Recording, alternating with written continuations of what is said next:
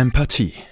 Herzlich willkommen bei einer weiteren Ausgabe Empathie. Mein heutiger Gast, ihr werdet ihn kennen. Er war vor anderthalb Jahren, glaube ich, oder vor zwei Jahren, vor zwei Jahren, war er schon mal hier, 2020, Ronald Steckel. Hallo Ronald. Hallo Rüdiger.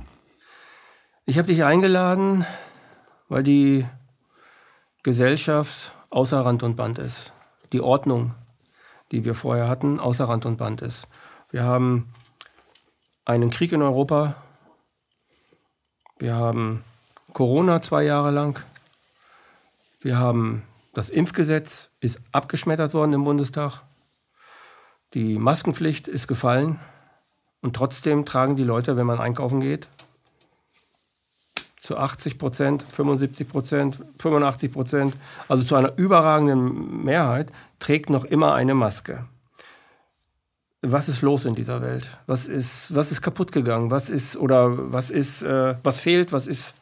Also eine große Frage, die ich an dich stelle, weil ich dich für einen, ich halte dich für, für, für einen bedeutenden auch Bewusstseinsforscher oder Bewusstseinskenner, kann man vielleicht eher sagen, der wirklich äh, Zusammenhänge erkennt, die, die äh, viele Menschen überhaupt nicht erkennen, aber du siehst sie.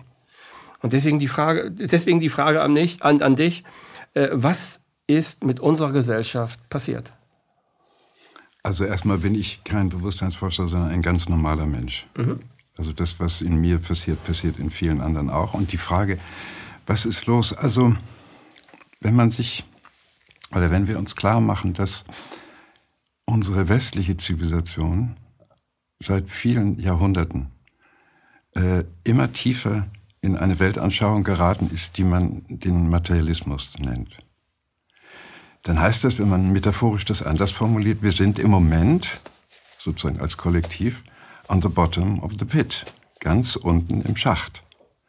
Das heißt, Wissen, wirkliches, wesentliches Wissen über den Menschen, über die Stellung des Menschen, die Position des Menschen auf der Erde, über die Aufgabe des Menschen auf der Erde, über die Stellung des Menschen im Kosmos, ist nur bei einigen wenigen vorhanden. Aber das ist jetzt auch nichts wirklich Neues.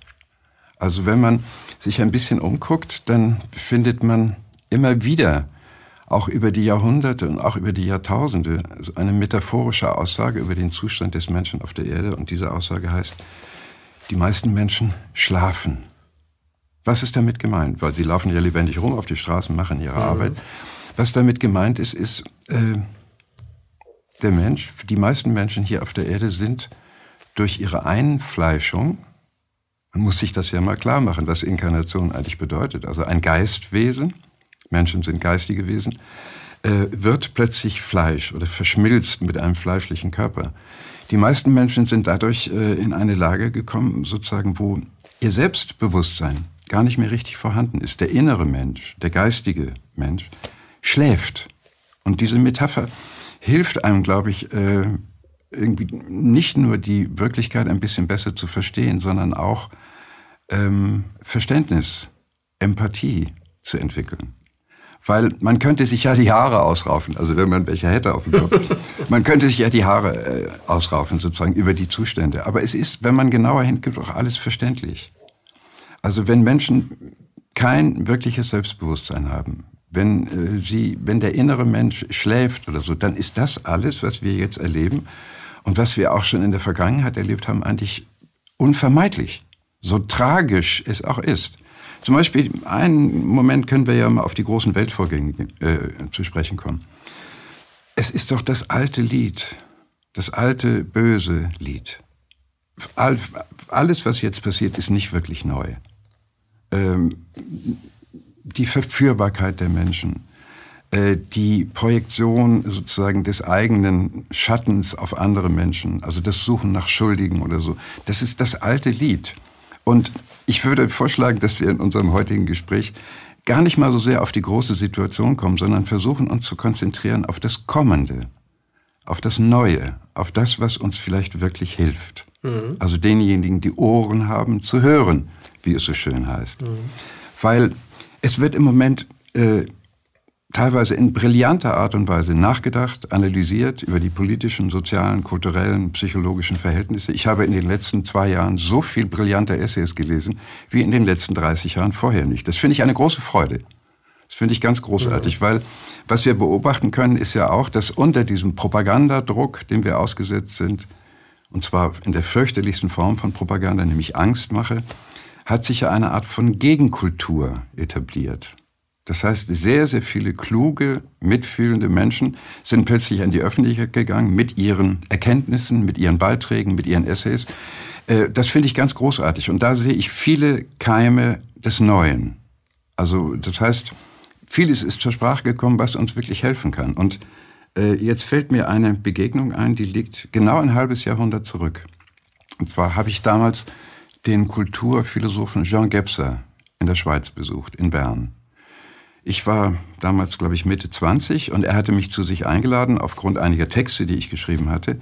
Gebser ist ein bedeutender Mann. Also seine Bewusstseinsphilosophie, die er entwickelt hat, sein Hauptwerk heißt Ursprung und Gegenwart.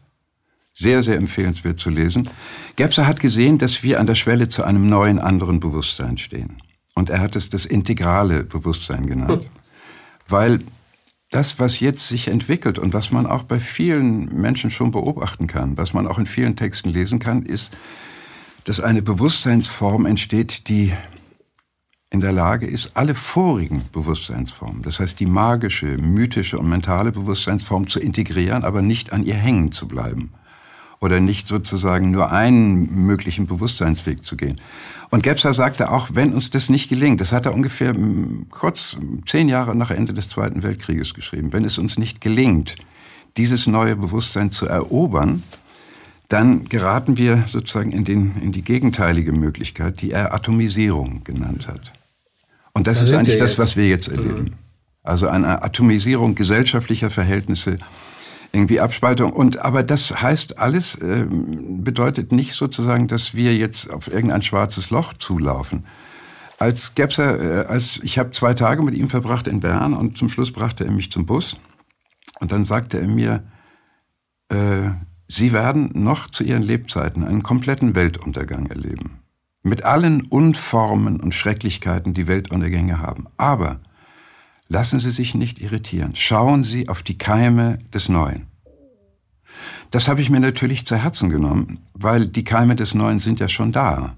Also während das alte böse Lied hier gespielt wird, was eigentlich einen selbstmörderischen Charakter hat. Also mein, ja. mein Gefühl ist, diese Zivilisation ist jetzt wirklich dabei, sich umzubringen. Weil ähm, man sieht es ja an den ganzen Anzeichen. Also wir sind ja in einem Zustand, unsere Regierungen lügen, ja, und zwar wie gedruckt, irgendwie schon seit Sachen. Und es werden äh, politische äh, Handlungen irgendwie ausgeführt, die verhängnisvoll sind, die unmenschlich sind, die getrieben sind von Machtgier. Das wissen wir ja alles. Aber was wesentlich ist, ich glaube, ich habe in unserem letzten Gespräch äh, gesagt, wir müssen geduldig sein. Mhm. Ja, es handelt sich vielleicht um ein paar hundert Jahre, vielleicht auch mal ein paar tausend Jahre, bis die Frage, ob es ein Glück oder Unglück ist, auf dieser Erde geboren zu sein, eine klare Antwort findet, dass es nämlich ein Glück sein kann. Und ähm, also lass uns über die Keime des Neuen sprechen. Mhm. Was sind das für dich für Keime? Wo hast du die für dich entdeckt, die neuen Keime? Also die Zukunft, die mögliche Zukunft. Ähm, das hat bei mir eigentlich begonnen in den 60er Jahren.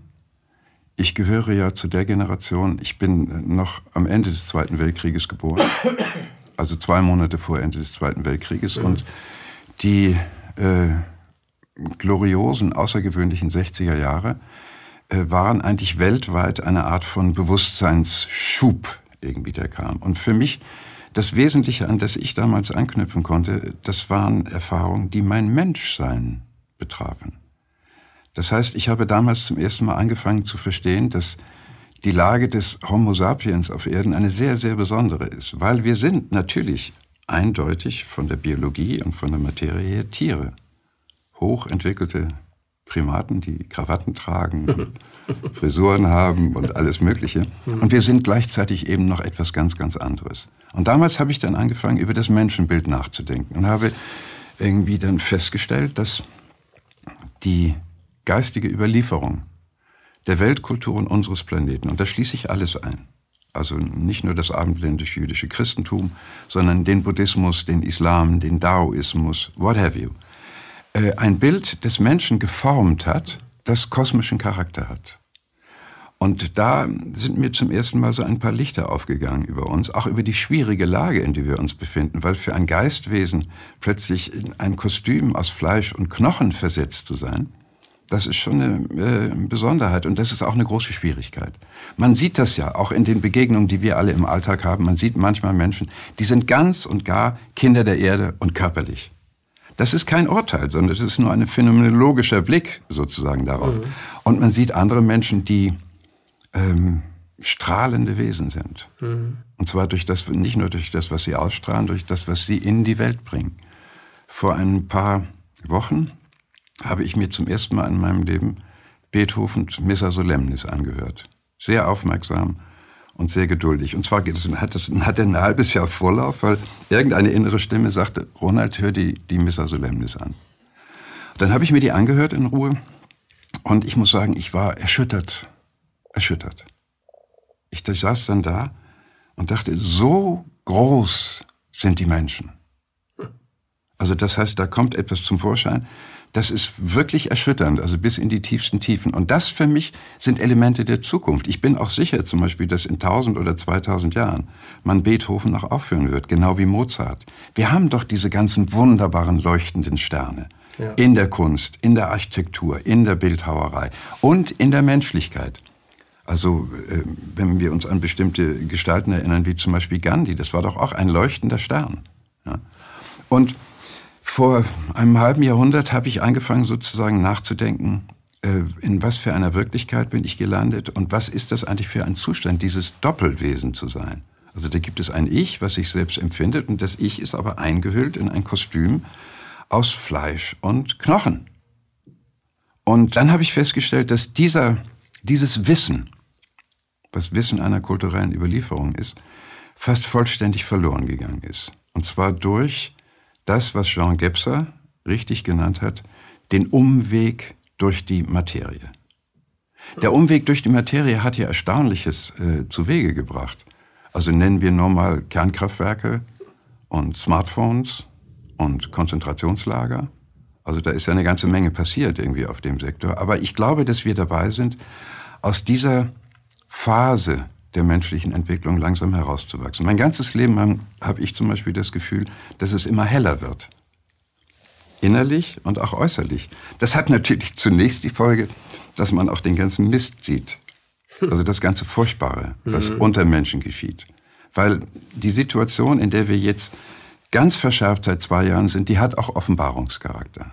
Ja. Das muss man einfach anerkennen. Und mhm. zwar sind das nicht nur Offenbarungen, die einem das Herz erfreuen, es sind auch Offenbarungen, irgendwie, bei denen man in Tränen ausbricht. Ähm, aber lass uns nicht stehen bleiben sozusagen beim Beschreiben der gegenwärtigen, wie, wie hat Adorno das genannt, das schlechte Bestehende, sondern lass uns sozusagen auf die wesentlichen Dinge kommen. Ich habe letztes Mal, glaube ich, auch versucht, das anzudeuten.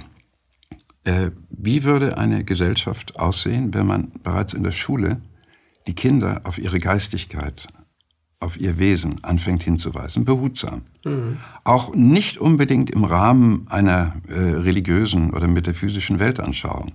Dass man ihnen nur sagt, dein Kostbarstes, das ist das, was man das innerste Ich nennt. Die Quelle aller Weisheit trägst du in dir selber. Das heißt, wenn du in Schwierigkeiten gerätst, du wirst immer von dir selber Rat bekommen können. Und das sind für mich zum Beispiel so Ansätze, ich sehe die auch schon. Wir haben in den 70er Jahren zum Beispiel in Auroville in Südindien. Auroville ist entstanden in der Folge der Arbeit des großen Metaphysikers Sri Aurobindo. Ähm, die haben zum Beispiel schon sich sehr, sehr intensiv gekümmert um Pädagogik. Also wie müsste man, wie sollte man, wie könnte man die Kinder erziehen in einer Art und Weise, dass ihr geistiges Menschsein die ganze Zeit präsent ist und dass sie ihre Entwicklung und das, was sie tun, sozusagen aus ihrem Innersten heraus bewusst verfolgen und bewusst auch gestalten. Das sind alles ähm, Entwicklungen, die uns weiterhelfen werden. Ich bin da ganz, ganz sicher. Und nun haben wir ja auch schon, auch gerade in der ganzen Corona, in der ganzen pandemischen Situation, tauchen ja plötzlich einige Begriffe auch, die sehr, sehr hilfreich sind. Nehmen wir zum Beispiel mal Daniele Ganser mit seiner Menschheitsfamilie. Das heißt, er versucht da sozusagen einen Punkt zu setzen, mhm. der unsere tiefe Verbundenheit bezeichnet. Wir sind alle innerlich zutiefst miteinander verbunden, ganz egal welche Hautfarbe, woher wir kommen oder was auch immer. Und das sind die Keime des Neuen. Also in, in meinen Augen. Nun muss man sich gleichzeitig klar machen, dass sozusagen die Menschheitsfamilie äh, einen Haufen Leute umfasst mit sehr, sehr unterschiedlichen Bewusstseinsverfassungen. Mir ist es zum Beispiel immer passiert, beim Autofahren in Berlin, äh, halte ich eine Kreuzung, rote Ampel und gucke nach rechts und da sitzt echt jemand direkt aus der Steinzeit. Das konnte man sehen irgendwie. Aber der fuhr Auto, der konnte das irgendwie alles. Das heißt, die Bewusstseinsverfassung, die Bewusstseinsstufen, die gelebt werden im Moment, sind extrem unterschiedlich, was die Sache natürlich schwierig macht. Ähm, die Schwierigkeit liegt dann darin, dass man anfängt zu urteilen. Ne? Also über andere. Das muss aber alles nicht sein. Hier sind Menschen sozusagen, äh, die Erde trägt uns alle. Und es sind Menschen hier, die sind in keiner Art und Weise irgendwie sehr weit entwickelt. Weder was ihr Bewusstsein angeht, noch was ihr Gefühl angeht, noch was ihre Handlungsfähigkeit angeht. Aber die Erde trägt uns alle. Und Mitgefühl, ich, ich finde zum Beispiel den Titel deiner Arbeit, äh, Empathie, sehr, sehr schön. Das war das Erste, was mich vor zwei Jahren irgendwie auch hingezogen hat, wo ich dachte, Empathie, das ist richtig gut, weil das ist das, was wir brauchen. Und wie kommt denn nun der moderne Mensch in seinem Stresszustand zur Empathie? Neulich habe ich im Gespräch mit jemandem gesagt, das A und O jetzt für uns alle ist körperlich und seelisch zur Ruhe zu kommen. Und das ist nicht einfach. Das ist eine Fähigkeit, die man erwerben muss. Das muss man sich erarbeiten. Es ist doch immer wieder auch in spirituellen Zusammenhängen die Rede von Arbeit an sich selbst. Mhm. Da haben wir zum Beispiel einen ganz, ganz wesentlichen Punkt. Still zu sein, körperlich und seelisch zur Ruhe zu kommen, ist eine Fähigkeit, die ein Mensch haben kann. Das wird ihm nicht von der Wiege mitgegeben, sondern das muss man lernen. Wenn wir in einem auf uns auf einem anderen kulturellen Niveau befinden würden, würde das den Kindern schon in der Schule beigebracht. In Asien ist das zum Beispiel so Meditation, das heißt Versenkung, Stillsein, gehört zur Ausbildung von Menschen. In Vorbereitung sozusagen auf das große universale Bewusstsein, dem sie irgendwann bewusst und wach begegnen werden. Und das ist etwas, zu dem wir uns gegenseitig, glaube ich, im Gespräch immer wieder verhelfen sollten indem wir uns darauf aufmerksam machen, dass es jetzt ganz wesentliche Fähigkeiten gibt, die wir entwickeln müssen. Weil wer zum Beispiel jetzt nicht zur Ruhe kommen kann seelisch, der wird von den Ereignissen weggerissen werden. Das kann man sagen. Das ist keine Prophezeiung, sondern das erleben ja auch schon viele Menschen, ja. dass sie überhaupt nicht mehr zur Ruhe kommen. Also es ist eine Mischung von Angst und von Stress und wie komme ich durch und von allem Möglichen. Aber hat auch Jean, in dem Gespräch mit John Gebser kam das zum Vorstellen. Wir haben als Menschen, als Geistwesen eine großartige Fähigkeit und das ist die Fähigkeit der bewussten, empfindungsgetragenen Distanzierung. Zum Beispiel äh, ich selber habe eigentlich, seit ich bewusst reflektieren und denken kann, das Gefühl, ich bin eigentlich ein Außerirdischer. und ich betrachte auch oft das lebendige Geschehen in dieser grandiosen Schöpfung mit den Augen eines Außerirdischen. Das heißt nicht, dass ich nicht daran teilnehme oder dass ich das nicht fühle, nur ich bin in der Lage, Distanz einzulegen. Und dieses Distanz einnehmen zu den Ereignissen ist ganz, ganz wesentlich, weil was wissen denn wir, was in den nächsten, im nächsten Jahr oder in den nächsten zwei Jahren auf uns zukommt? Sie zündeln an einem nuklearen Weltkrieg. Gestern habe ich einen Artikel entdeckt im Wall Street Journal, der hatte den Titel, wie die USA einen Nuklearkrieg gewinnen können einen Nuklearkrieg gewinnen können. Man muss sich das mal klar machen, wie wahnsinnig im Moment schon bestimmte Stimmen sind und bestimmte Gedanken gedacht werden. Und die Ereignisse, die jetzt schon stattfinden und die Ereignisse, die kommen werden, die werden wahrscheinlich relativ heftig sein. Also meine Empfindung ist, die ganze Zivilisation wird in dieser Form untergehen. Und um nicht weggerissen zu werden von den täglichen Ereignissen, von den ganzen schrecklichen Meldungen, von der ganzen Angstpropaganda, ist es, glaube ich, außerordentlich wichtig und auch Menschen möglich, äh, gelassen zu bleiben. Weil nach allem, was ich herausgefunden habe über den Menschen, wir werden alle unseren körperlichen Tod überleben. Das ist keine Frage, das wird so sein. Wir sind hier in einem heftigen Prozess, den man auch als Gestaltungsprozess benennen könnte, weil jeder von uns, bewusst oder unbewusst, gestaltet sich, wird also Nehmen wir mal zwei Extreme. Ein angenehmer, hilfreicher, wunderbarer Mensch, dem man gern begegnet. oder er wird ein bitterer, finsterer, frustrierter, äh, enttäuschter Mensch sozusagen, mit dem es schwierig ist, zusammen zu sein, mit dem es schwierig zu reden. Und jeder von uns in seiner Lebensbahn ist dabei, sich selbst zu gestalten. Und jetzt leben wir in wirklich heftigen Zeiten. Und jetzt kommt es drauf an. Und ich sage nochmal, das A und O ist, seelisch und geistig zur Ruhe kommen zu können. Und wer es jetzt noch nicht richtig kann, wer immer noch nervös ist und wer nicht gut schläft oder so, der soll bitte jetzt anfangen, das zu üben. Hinweise, Lehren in dieser Hinsicht gibt es. Es ist alles da. Mhm. Die geistige Tradition unseres Planeten ist reich, wirklich reich. Man muss jetzt nur hingucken auf die notwendigen Dinge. Mhm. Das ist schön gesagt. Das ist ja gut zusammengefasst. Gehen wir mal auf das integrale Bewusstsein. Also ja. mit integralem Bewusstsein verbinden viele Leute Ken Wilber, der jetzt auch äh, da ziemlich weite Sachen macht und so weiter. Was ist das integrale Bewusstsein? Was ist das? Äh, zunächst muss man dazu sagen, dass Ken Wilber auf der Arbeit von Jean Gebser aufbaut. Hm. Also das heißt, Gebser hat die Grundlagen geschaffen. Wilber hat es jetzt weiterentwickelt und hat es jetzt, wenn ich das richtig äh, sehe, was er jetzt macht, in ein Business verwandelt. Mhm. Ich kriege zum Beispiel persönliche E-Mails von Ken Wilber. Dear Ronald. Ja, unten steht dann Yours Ken. Aber er will mir was verkaufen. Also er will, wie heißt das, integrale Betriebssystem, Integral Operating System, Integral OS. Das ist sehr, sehr amerikanisch. Also man hat eine sehr gute Idee oder man hat eine Art von Erleuchtung und dann heißt der nächste Schritt, so jetzt machen wir Geld damit. Ich finde das, was Ken Wilber angeht, in gewisser Weise tragisch, ja, also, dass auch er sich dem amerikanischen Drive, Geld zu verdienen, nicht hat entziehen zu können. Aber seine Arbeit ist durchaus wesentlich. Und nochmal, die Grundlagen für diese Arbeit von Ken Wilber hat John Gebser geschaffen. Und das integrale Bewusstsein, ich habe das eben versucht anzudeuten, äh, ist ein Bewusstsein, eine Bewusstseinsform, verbunden mit den dazugehörigen Empfindungsfähigkeiten, die nicht fixiert ist. Mhm nicht fixiert auf das mentale, rationale, verstandungsmäßig, nicht fixiert auf das religiös-mythische, nicht fixiert auf das Magische, sondern die alle diese von Menschen evolutionär oder kulturevolutionär gelebten Bewusstseinsformen zugänglich macht für sich selber. Und annimmt, ne? Und annimmt. kann. Und annimmt. Etwas sehr Wichtiges. Ohne Werten. Du ohne jetzt, zu werten. Das ist ja so, also viele sehen darin ein hierarchisches System. Das ist Nein, es ist kein hierarchisches System. Es ist kein hierarchisches System. Es, es, es, ja. bildet im Grunde genommen unser Bewusstsein in den Zuständen wieder, in denen wir verharren könnten. So ist es, ja. Und äh, etwas sehr Wesentliches dabei ist auch, dass dieses neue Bewusstsein, wie Gebser das nennt, frei ist von einer bestimmten Perspektive. Das heißt, es ist in der Lage, die Dinge nicht nur aus einer Perspektive zu sehen, sondern von allen Seiten. Und das ist Menschen möglich.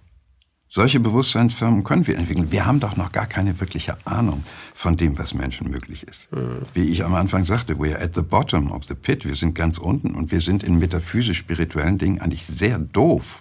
Wirklich doof. Wir wissen, was wissen wir von den geistigen Gesetzen?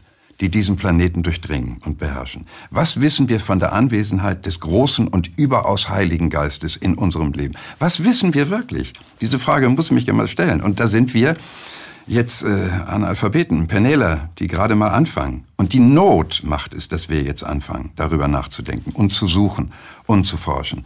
Und äh, das ging in den 60er Jahren schon los. Also wo plötzlich klar wurde, einer der kategorischen Imperative dieser Epoche heißt, lerne meditieren. Lerne still zu sein. Lerne deine eigene innere Quelle zu empfinden. Lerne zu empfinden, dass diese innere Quelle in jedem Menschen ist, dem du begegnest. Er kann noch so seltsam aussehen, mhm. er kann dir möglicherweise total fremd sein von seiner ganzen Art und Weise. Auch er trägt diesen kostbaren Funken in sich.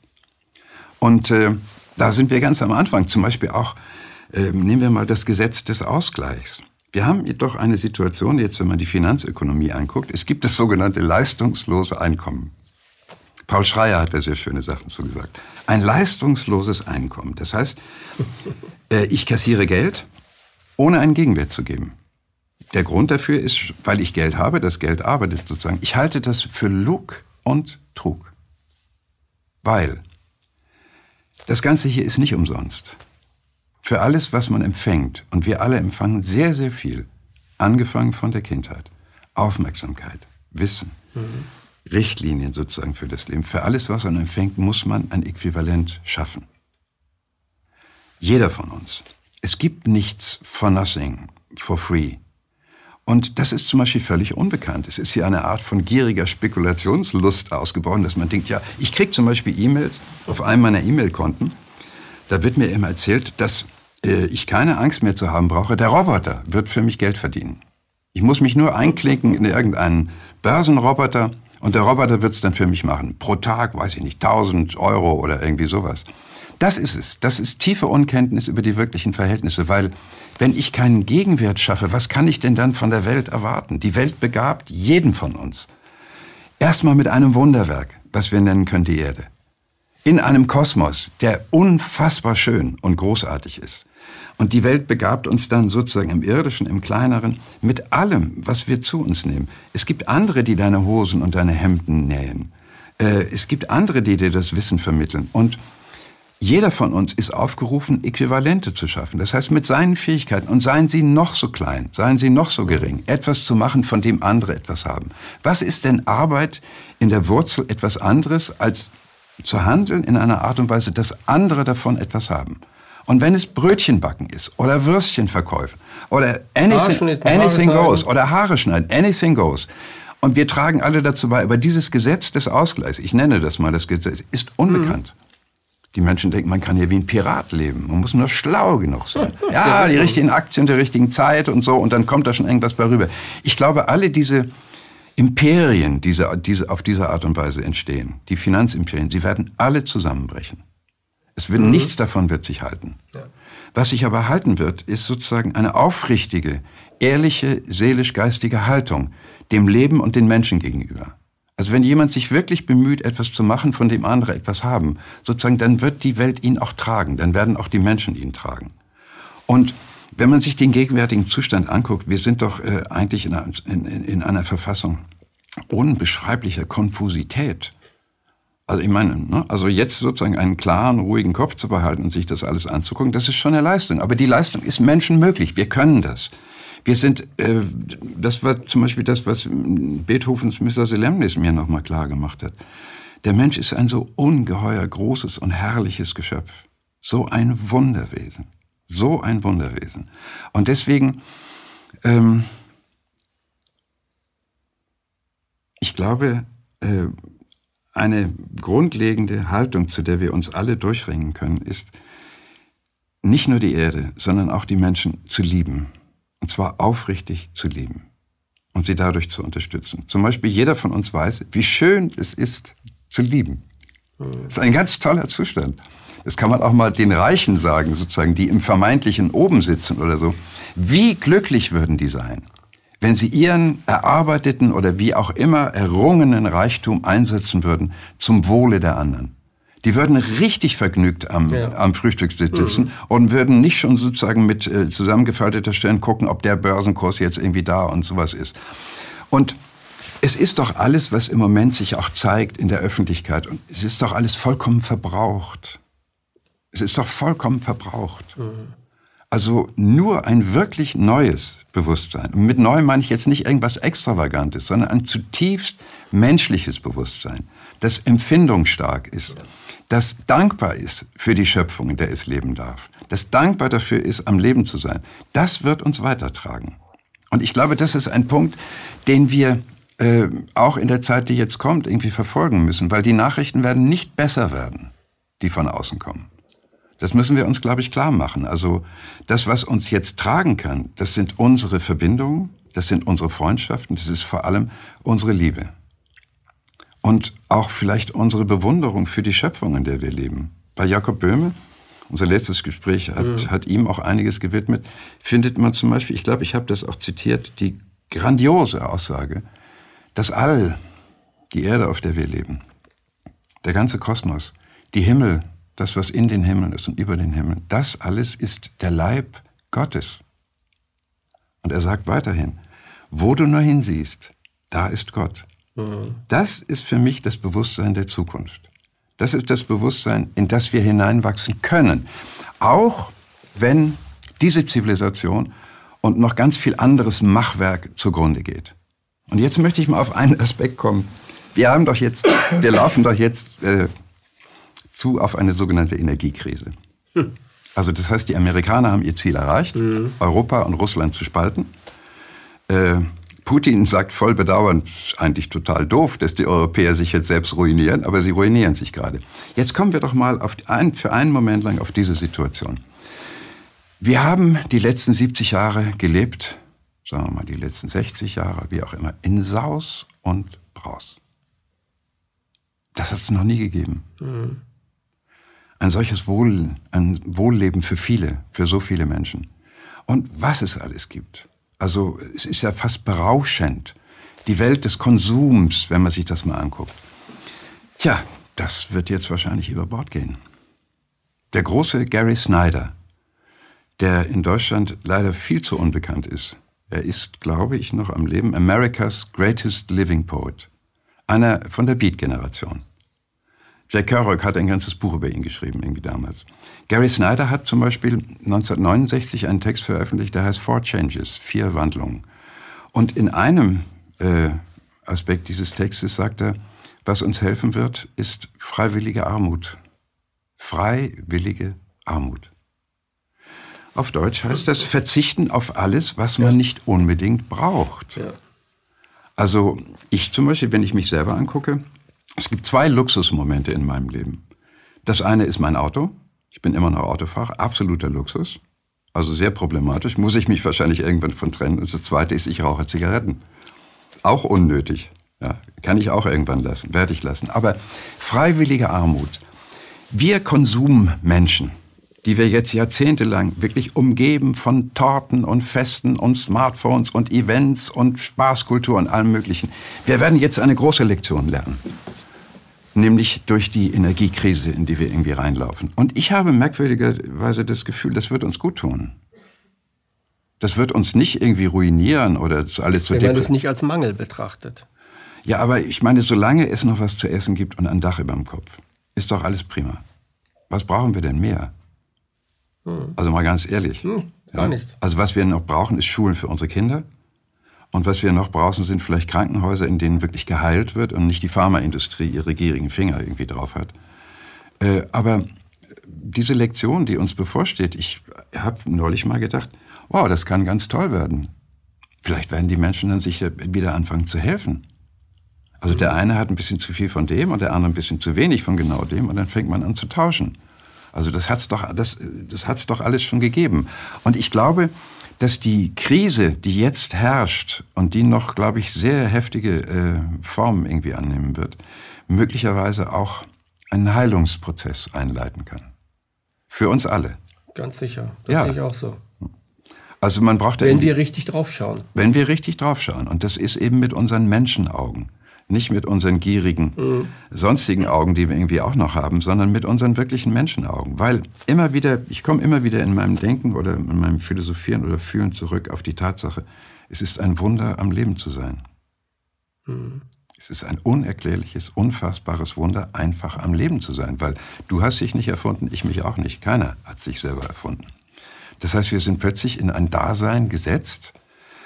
Eine ganze Welt, eine ganze Schöpfung wird uns geboten. Ne? Also es ist nicht so, dass wir irgendwie arm durch die Gegend laufen, sondern eine ganze Schöpfung umgibt uns. Und da ist auch noch etwas zu sagen. Die Schöpfung, in der wir uns befinden, ist hochintelligent. Hochintelligent. Man schaue auf die sogenannte Natur. Wow. Hochintelligent. Man schaue auf das Wachstum einer Pflanze bis zur Blüte, zur Reife. Äh, da kann man nur, wenn man irgendwelche Hüte aufhört, sie nur alle irgendwie abnehmen. Der Kosmos ist ein erkennender Kosmos. Die Pflanzen erkennen die Sonne und richten sich nach ihr. Und diese Intelligenz, wir sind von ihr umgeben. Lass uns jeden Tag beten, dass wir ein bisschen davon abkriegen, was uns helfen wird. Also, dass wir in dieser Hinsicht wirklich, wirklich anfangen zu lernen und vor allem auch uns anständig zu benehmen. Jetzt fällt mir etwas ein, das liegt ein halbes, länger als ein halbes Jahrhundert zurück. Das war in einer Phase, wo ich äh, mit LSD umgegangen bin. Und äh, ich habe das meistens allein gemacht, äh, auch ohne jemanden, der mir irgendwie dabei geholfen ist. Und ich erinnere mich, äh, da hatte ich eine Wohnung in Schöneberg, ich erinnere mich an eine Nachtsitzung Da hatte ich äh, sozusagen mir selber eine relativ hohe Dosierung verabreicht von LSD. Die hatte keine besonderen Wirkungen auf mich, sozusagen irgendwelche Sinnesverzerrungen, aber es geschah etwas, es trat etwas auf den Plan. Und zwar bildete sich um mich, ich, saß, ich sehe mich noch an meinem Schreibtisch sitzen, der Schreibtisch war hinter mir, ich guckte in den Raum, das war ein relativ großer Raum, es bildete sich eine Art von Torus, also so ein ringförmiges, kugelförmiges ja. etwas, und in der Mitte saß ich, ich blieb völlig unangetastet, aber etwas zeigte sich. Und das, was sich zeigte, war von einer so überwältigenden Intelligenz und Schönheit. So überwältigend. Ich war vollkommen sprachlos und gebannt. Stundenlang schaute ich in dieses, was sich da zeigte. Kann man nicht in Worte fassen. Ich kann das nur so sagen. Eine unfassbare Intelligenz und Schönheit zeigte sich in ihrem Spiel. Und nach sieben oder acht Stunden, als die Wirkung so langsam nachließ, saß dann der Steckel da und sagte laut, naja, das Mindeste, was man tun kann, ist zu versuchen, sich anständig zu benehmen. Im ja, ja. in der Strahlung dieser Intelligenz. Ja. Das heißt, äh, ich glaube, die Schöpfung selber, die lebendige Wirklichkeit, gibt uns jeden Anlass zu lernen, gibt uns jeden Anlass, demütig zu sein, gibt uns jeden Anlass zu bewundern und vor allem auch dankbar zu sein. Und das sind für mich Grundkräfte der menschlichen Seele.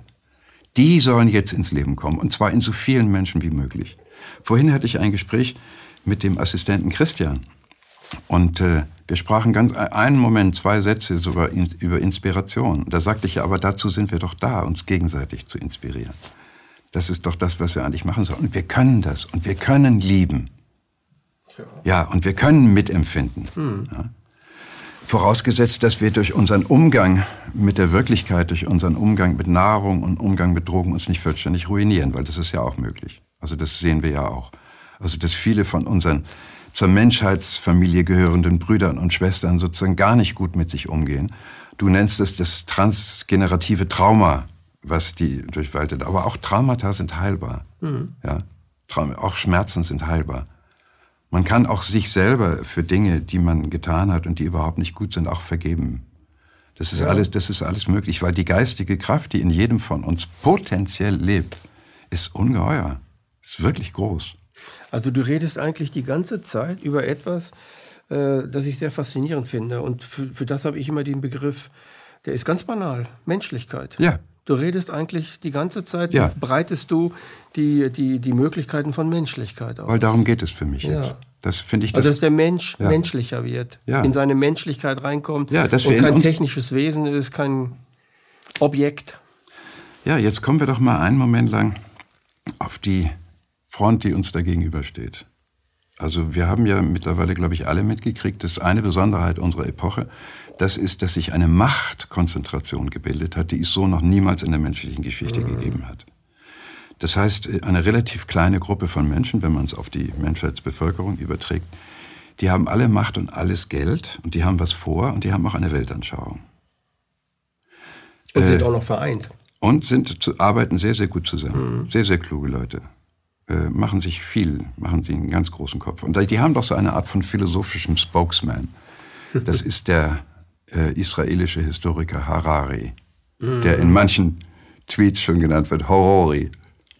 Da höre ich Harari sagen, Menschen are hackable animals. Mhm. Hackbare Tiere. Das heißt Tiere, an die man mit Computern irgendwie rangehen kann. Wer spricht da? Was spricht da? Genau. In böhmischen Begriffen der Teufel. Mhm. Das ist die Sprache des Teufels. Weil meiner Wahrnehmung nach, und ich habe da auch schon in Essays und anderen Äußerungen Bestätigung gefunden, das, was im Moment stattfindet, ist unter anderem ein Angriff auf den geistigen Menschen, das heißt auf unsere Wesenhaftigkeit, auf das, was du die Richtig. Menschlichkeit nennst. Ja, ja. Es ist ein Angriff auf die unsere Menschlichkeit. Auf die, ja. Das, das steht, was wir wirklich sind. Das, was wir wirklich sind. Und das will man jetzt weghaben. Ja, das, ich weiß nicht, äh, das, irgendwie, irgendwie scheint das auch so der letzte, äh, das letzte große Aufflammen des rational-materialistischen Denkens zu sein.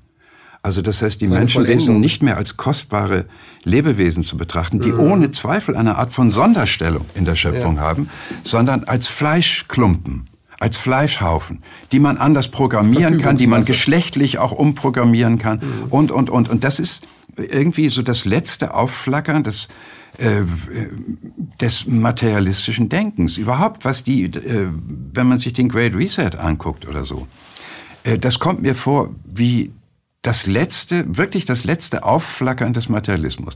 Das wird meines Erachtens alles nicht passieren, was die Jungs vorhaben, weil diese ganze Digitalwelt, die auf uns losgelassen wird, hat keine Zukunft. Und zwar, warum hat sie keine Zukunft? Sie hat keine Wurzeln im Lebendigen.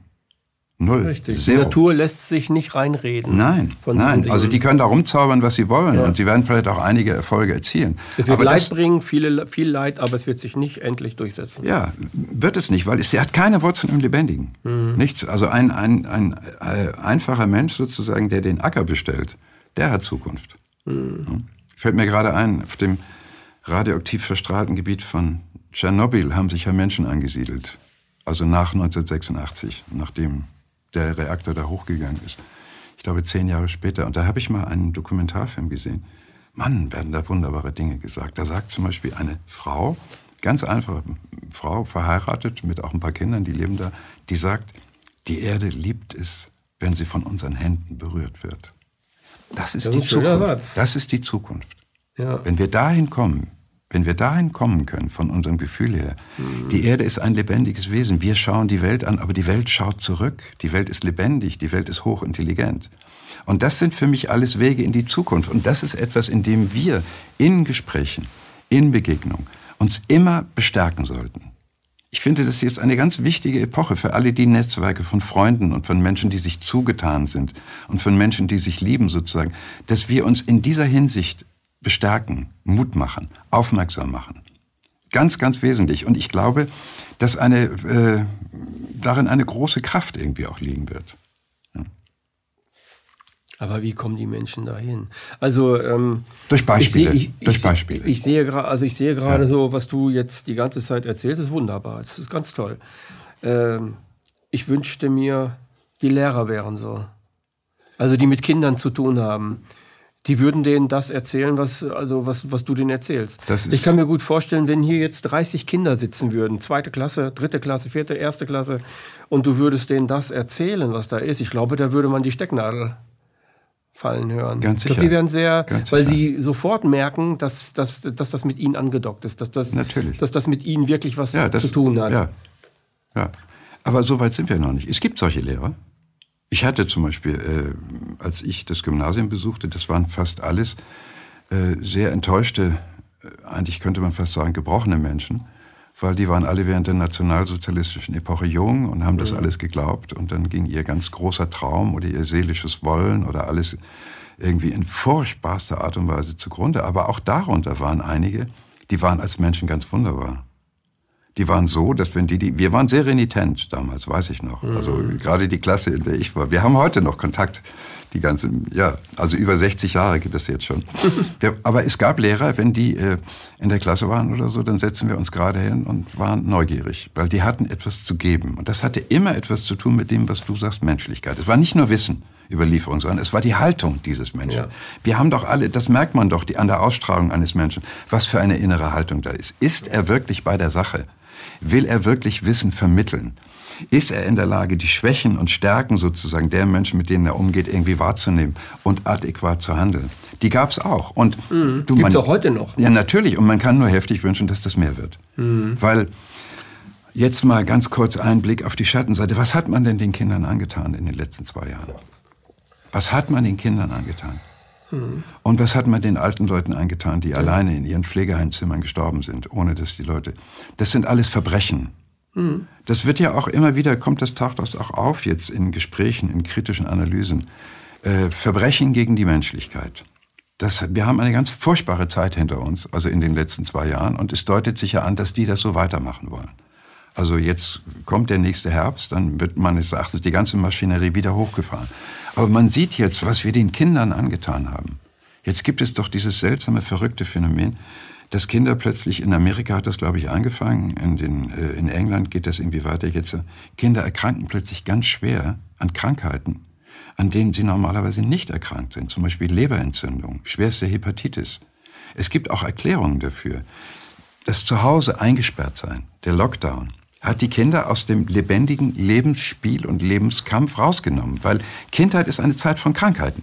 Man kriegt mhm. Schnupfen, man kriegt ja. Mumps, man kriegt Masern, man kriegt alles ja. Mögliche in mhm. Geschichten. Das heißt, das Immunsystem, was ich übrigens für eine geistige Kraft halte des Menschen, ja, das wunderbare Immunsystem hat nicht gelernt. Es gibt auch einen Fachausdruck dafür, das heißt immunnaiv. Jetzt sind zigtausende, hunderttausende von Millionen Kindern sind immunnaiv geworden durch dieses weggesperrt werden und können sich nicht mehr wehren gegen irgendwelche Krankheitskame, die wollen. Also wenn, wenn das irgendwann mal wirklich klar vor, der, vor, Augen, vor aller Augen liegt, dann werden wir merken, was für entsetzliche Dinge passiert sind. und wie unmenschlich. Eindeutig ein Verbrechen an, die Men an der ja, Menschlichkeit. Das ist wirklich unmenschlich. Mhm. Und äh, ich finde es auch manchmal sehr, sehr schwer, sozusagen, äh, dem Ganzen ins Auge zu gucken und zu verfolgen, was passiert, ohne todtraurig zu werden. Mhm. Ne, weil äh, alles lebende, wunderbare Menschen, alles Menschen, die ein ganzes Leben vor sich haben. Und dann äh, merkt man, äh, kriegt man irgendwie mit, äh, wie stumm die Kinder geworden sind und wie ungeschickt im Leben sie geworden sind und wie angsterfüllt sie sind überhaupt diese Infiltration mit Angst. Also, und wir müssen uns wehren und wir können das. Und wir können das durch unsere Menschlichkeit. Ganz wichtig, Martin Luther, wenn morgen die Welt untergeht, mhm. würde ich heute ein Apfelbäumchen pflanzen. Ganz wichtiges Mantra jetzt. Also, dass wir nicht sozusagen unsere lebenszugewandte Liebe verlieren in allem, was passiert. Es kann ja gut sein, dass die Irren, die jetzt am Ruder sind, äh, tatsächlich den Krieg, der jetzt in der Ukraine irgendwie losgetreten worden ist, in einer Art und Weise eskalieren lassen, dass es hier richtig böse wird. Trotzdem, Apfelbäumchen pflanzen. Trotzdem, weiter freundlich und empathisch sein den Menschen gegenüber. Ja, es gibt ja keinen nicht. anderen Weg. Ja, genau. Ja? Ganz genau. Ja. Ja, die meisten Menschen sind, ähm, oder ich sage, das ist meine Interpretation, durch ihre Traumakultur sind sie halt ähm, in solchen Situationen oft äh, in ihrer Opferhaltung gefangen. Das ist wie so ein Gefängnis im Geist. Ja, natürlich. Die kommen da einfach nicht raus und äh, klammern sich an die nächste Möglichkeit, da rauszukommen, Maske tragen, äh, nochmal den Booster, äh, den anderen überreden und so weiter und so fort. Ne? Angst ist äh, eine schlechter ganz, Ratgeber, ne? Ja, ist eine, eine ganz, ganz furchtbare Kraft. Und dann müssen wir uns auch gegenseitig helfen. Das hat etwas zu tun sozusagen mit dem Bewusstsein, wer wir eigentlich sind als Menschen. Eines meiner Lieblingszitate, ich weiß nicht, ob ich das in unserem ersten Gespräch schon gebracht habe, kommt von einem ehemaligen CIA-Agenten, der irgendwie ausgestiegen ist irgendwann. Und der sagte, na ja, das Schlimmste, was passieren kann, ist, dass sie dich umbringen. Das ist aber auch nicht weiter schlimm. Das finde ich gut. Da geht's lang. Das ja, weil ja. Furcht, Furcht, wovor auch immer, äh, ist ein Hindernis, wird uns nicht helfen. Es kann doch sein, dass irgendetwas äh, ganz Schreckliches irgendwie jetzt in Kraft tritt. Aber äh, wir sollen uns nicht fürchten. Wir sollen bis zur letzten Sekunde, bis zur letzten Minute versuchen, uns gegenseitig zu helfen, in Verbindung zu bleiben, uns zu ermutigen, uns zu bestärken irgendwie. Bis zur letzten Sekunde. Jetzt wieder ja, das stimmt. Apfelbäumchen.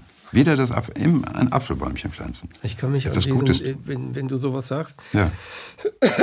erinnert, mich an, erinnert mich an den Film von Mel Gibson, Apokalypto. Ja. Ganz am ja. Anfang, ja. wo dieser, ja, dieser, dieser, dieser ehrbare Mann, dieser starke Mann dort, der da Kinder, auch Kinder hatte, der dann auch die Hauptdar der Hauptdarsteller äh, spielte, der guckte in die Augen seines Sohnes und sagte, Angst. Ja. Angst ist eine Krankheit. Ja. Vergiss die Krankheit. Ja. Also es haben Leute, was ich damit sagen will, ist, ähm, weis, weise, kluge, erfahrene ähm, Mitmenschen ähm, können etwas sagen, was aber nicht mehr mit unserer Kultur zusammenhängt. Früher hat man auf sowas gehört. Heute gibt es diese Menschen nicht mehr. Also es gibt sie immer noch, aber es wird nicht drauf gehört. Also das, das ist eine, also die, als er das gesagt hat, war das für mich eine tiefe Wahrheit. Natürlich. Dass das eine Krankheit ist und dass die nichts in diesem Dorf zu tun hat. Wenn du, wenn du im Dorf weiter Angst hast, dann hat der Angst, dann hat der Angst. Wo soll das hinführen? Wir werden uns spalten, wir werden auseinanderdriften, wir werden uns bekriegen. Nur durch die Angst. Vergiss die Angst. Also hol die Liebe rein.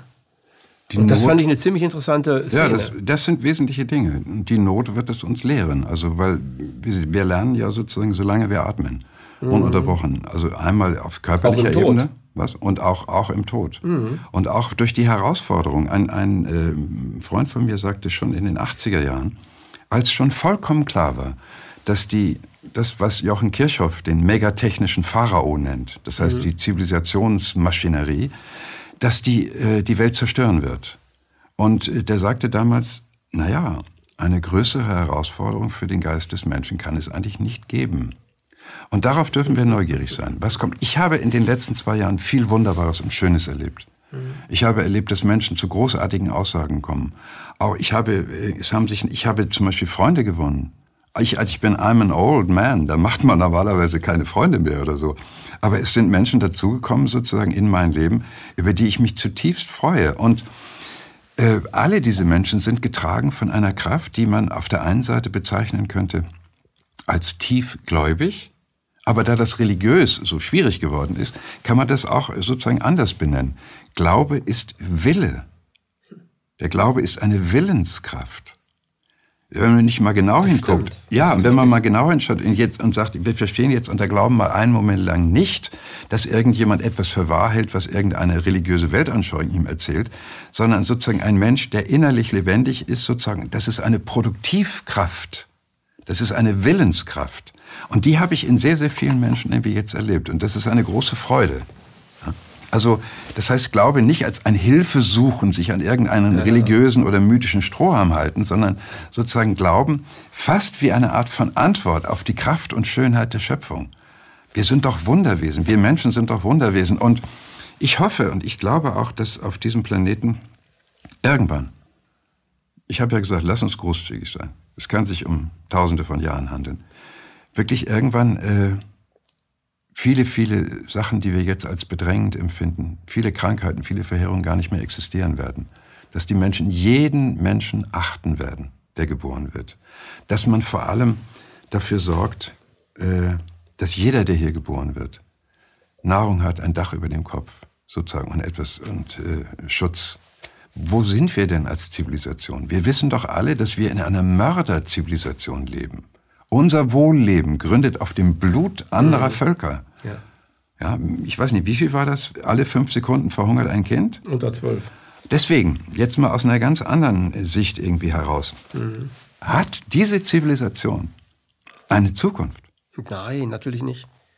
Ja? Sagst also du, sagst ganz schnell, nein, natürlich nicht. Na, das ja? ist für mich klar, dass die keine Zukunft hat, weil wenn die eine Zukunft hätte, dann wäre das ein suizidaler Prozess. Also wir würden den Homo sapiens auslöschen. Ja. Das, also da wenn das immer ja, so weitergeht, da immer sind so wir im Moment drauf und dran. Und ich glaube an die Einsichtskraft des Menschen. Ich glaube auch an die Erkenntniskraft des Menschen. Ich glaube nicht, dass wir irgendwie doof sind in irgendeiner Art und Weise, Nein, ich glaube, man sich wir ja sind alleine mit den Menschen redet. Wenn man ganz alleine mit Menschen redet, das wird dir auch auffallen, sind die eigentlich alle klug. Ja. Also ich, ich, ja alleine kenne ich niemanden, der irgendwie dumm oder komisch ist. Die Masse ist, ist ein bisschen ein anderes Phänomen. Ja, aber auch, auch die Masse, weißt du, das ist ein Begriff, mit dem wir Menschen bezeichnen, die wir nicht kennen. Mhm. Also eigentlich gibt es gar keine Masse. Ja. ja. Also es gibt, äh, was man beobachten kann, es gibt Menschen, die sehr verführbar sind, zu mhm. allem Möglichen verführbar sind. Also ein Freund von mir sagte, das ist auch schon sehr, sehr lange her, sagte, Deutschland betreffend, es braucht doch nur wieder so eine Gestalt aufzutauchen und sie werden alle wieder rennen. Ja. So eine bittere Äußerung. Aber was Verführbarkeit von Menschen angeht, durch Propaganda, das haben wir jetzt alle gesehen in den letzten zwei Jahren. Und das ist schändlich. Und das ist traurig. Mhm. Aber das ist noch nicht das Ende der Story. Wir sind unterwegs. Und ähm, ja, okay. Also solche, solche Ereignisse, die jetzt gerade stattfinden, Krieg und äh, Corona und so weiter, das sind Möglichkeiten der Weiterentwicklung, wenn man sie, wenn man sie so sehen kann. Für viele ist es ein angstbesetztes Thema, aber es ist auch für viele, also ich zähle mich dazu, ist es ein Thema, wo ich genau hingucke, genau zuhöre und genau sehe. Das ist aber auch eine Chance. Ja, eine Chance, an mir zu wachsen. Ja, es ist eine äh, wirklich große, essentielle Herausforderung. Ja, ist es auch. Weil ich habe mich selber auch ertappt, dass ich schnell in Vorurteile reinrate, schnell in, in Boshaftigkeit, in boshaften Denken, Taten, ja. Taten nicht, aber wo ich dann den einen das wünsche und dann und irgendwie denke ich dann immer, Rüdiger, also das ja, geht ja gar nicht, was du ja. gerade sagst. Mhm. Aber das kommt trotzdem. Ja, ich kann mich nicht dagegen wehren. Äh, wir tragen das doch alle in uns. Und das ist der Lernprozess. Ja. Weißt du, auch, auch äh, worüber wir beim letzten Gespräch äh, gesprochen mhm. haben, die Seele des Menschen. Ne? Mhm. Ich äh, habe gesagt, die Seele des Menschen ist eine Horde. Also das heißt, jeder Mensch trägt in sich unendlich viele Kräfte mit unendlich vielen verschiedenen Eigenschaften. Auch unangenehme Sachen. Mhm. Ja? Also man muss richtig neidisch sein oder sich mal richtig besser vorkommen als andere. Also der ja, sogenannte ja. Hochmut, das tragen wir alle. Aber das muss ja nicht, das ist ja lebendig. Die Seele ist ein lebendiges Meer. Und wir können gestalten. Und wir gestalten auch dadurch, dass wir an bestimmten Menschen etwas erkennen oder etwas sehen. Also an Menschen zum Beispiel, die in einer guten, kraftvollen Art und Weise wirken. Das sind, das sind doch eigentlich auch Lehrer. Ja. Ja, oder jedes Kind, was irgendwie in einer, in der Wirklichkeit rumläuft und plötzlich anfängt zu staunen und etwas zu spielen, das ist auch ein Lehrer.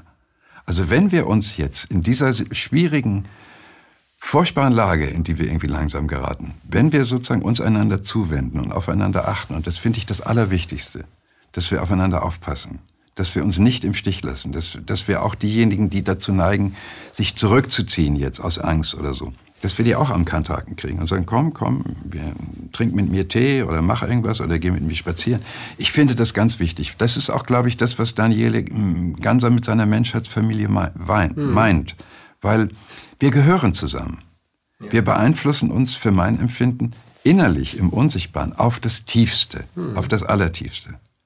Und wirken auch aufeinander ein. Und jetzt möchte ich auf etwas kommen, was ich für auch noch für ganz, ganz wesentlich halte. Es gibt im Leben eines jeden Menschen eine Art von qualitativem Sprung. Kann es geben, potenziell.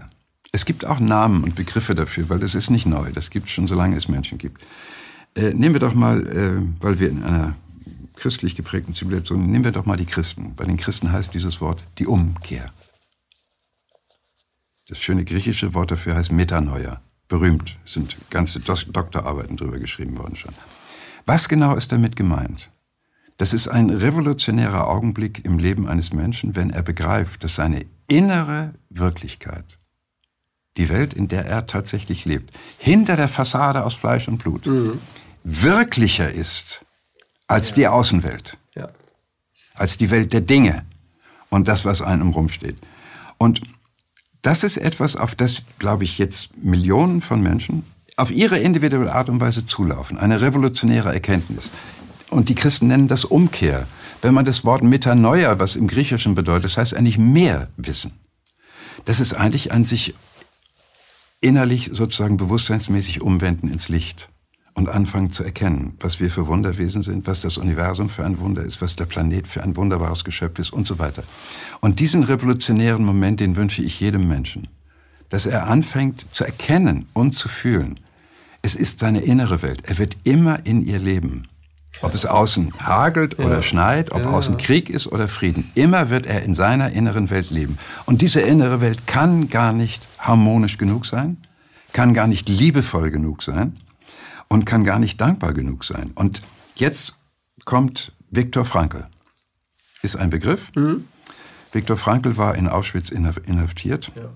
und hat Auschwitz überlebt.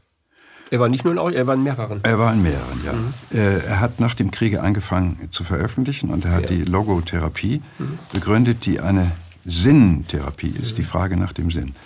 Äh, meines Erachtens hat Viktor Frankl eine Entdeckung gemacht, eine Erkenntnis gewonnen, die, die ich für eine der wesentlichsten Erkenntnisse des 20. Jahrhunderts halte. Und die ist für uns. Er hat nämlich festgestellt, ungeachtet äußerer Umstände, hat jeder Mensch oder hat der Mensch die Gewalt über die Gestaltung seines inneren Raumes. Jetzt schildern wir mal das ganz krass. Wir haben also Winter 44 in Auschwitz, wir haben Steinbruch, er ist im Steinbruch, die Füße sind schon kaputt, die mhm. Holzschuhe, Postenkette drumherum, die SS irgendwie da, die Schäfer sind auch da, da hinten liegt schon der tote Kollege. Mhm. Äh, und dann, was macht Frenkel? Und das hat er beispielhaft gemacht, das hat er für uns alle gemacht. Er sagt, okay, er stellte sich einen gut warm geheizten Wiener Hörsaal vor, in dem er, nachdem dies alles vorüber ist, über diese seine Erfahrung berichten wird. Und es ist ihm tatsächlich gelungen. Das heißt, er, die Entdeckung, die er gemacht hat, halte ich für fundamental und die kann für uns alle sehr, sehr wichtig werden in der Zeit, die jetzt kommt. Ungeachtet äußerer Umstände hat jeder von uns, jeder Mensch, die Möglichkeit, seine innere Welt in der Form zu gestalten, wie er es will, wie er es vermag. Man muss nicht zur Beute der äußeren Umstände werden. Das ist auch wieder Luther, ist auch, geht in die gleiche Richtung. Das Apfelbäumchen, die Welt geht unter, aber anstatt Panik zu kriegen, machen wir doch noch was Schönes, machen wir was Lebendiges. Und das ist, glaube ich, etwas, was wir anfangen müssen, uns allen gegenseitig mitzuteilen. Die äußeren Umstände sind, es ist alles relativ.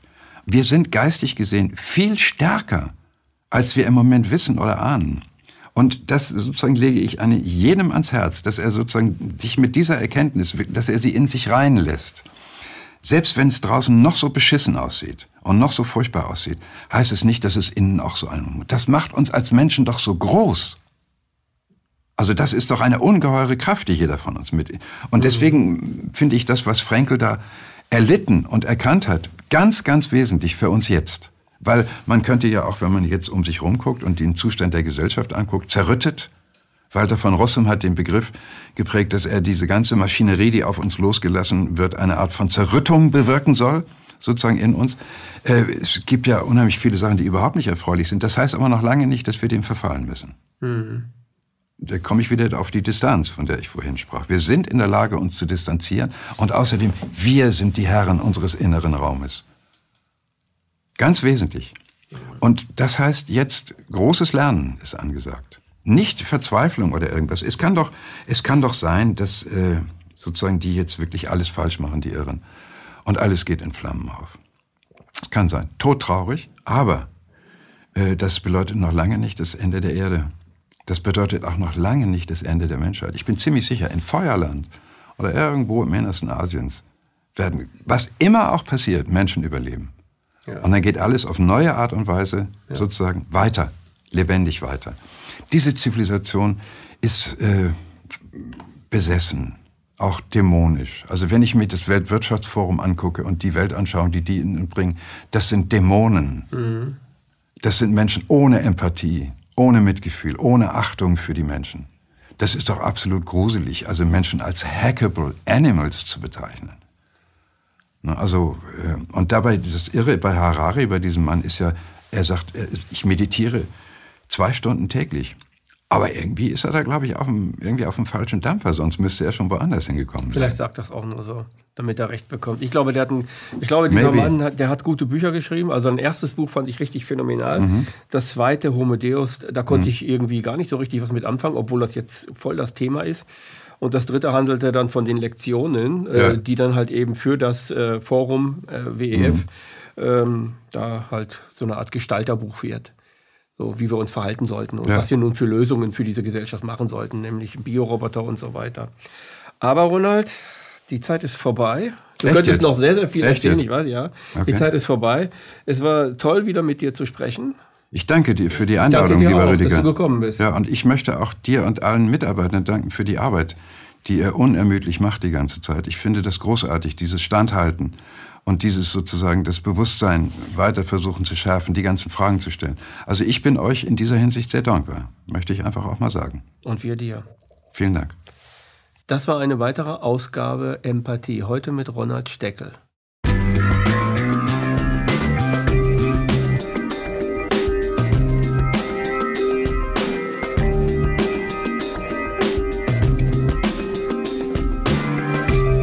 Danke, dass Sie Apolut eingeschaltet haben. Wir sind ein unabhängiges Presseportal. Uns geht es um Meinungsvielfalt, Toleranz und einen möglichst breiten Debattenraum, denn nur so funktioniert Demokratie. Unsere Arbeit ist technisch aufwendig und kostet Geld. Da Sie immer wieder hier sind, unterstützen Sie Apolut am effektivsten mit einem Dauerauftrag. Mehr Infos auf apolut.net/unterstützen. Apolut ist keine Einbahnstraße. Lassen Sie uns in Kontakt bleiben. Abonnieren Sie den Apolut Newsletter, so verpassen Sie nichts. Registrieren Sie sich auf apolut.net/newsletter. Natürlich gibt es Apolut auch als App. Einfach auf apolut.net/app runterladen und mobil auf dem Laufenden bleiben. Apolut. Das denke ich auch.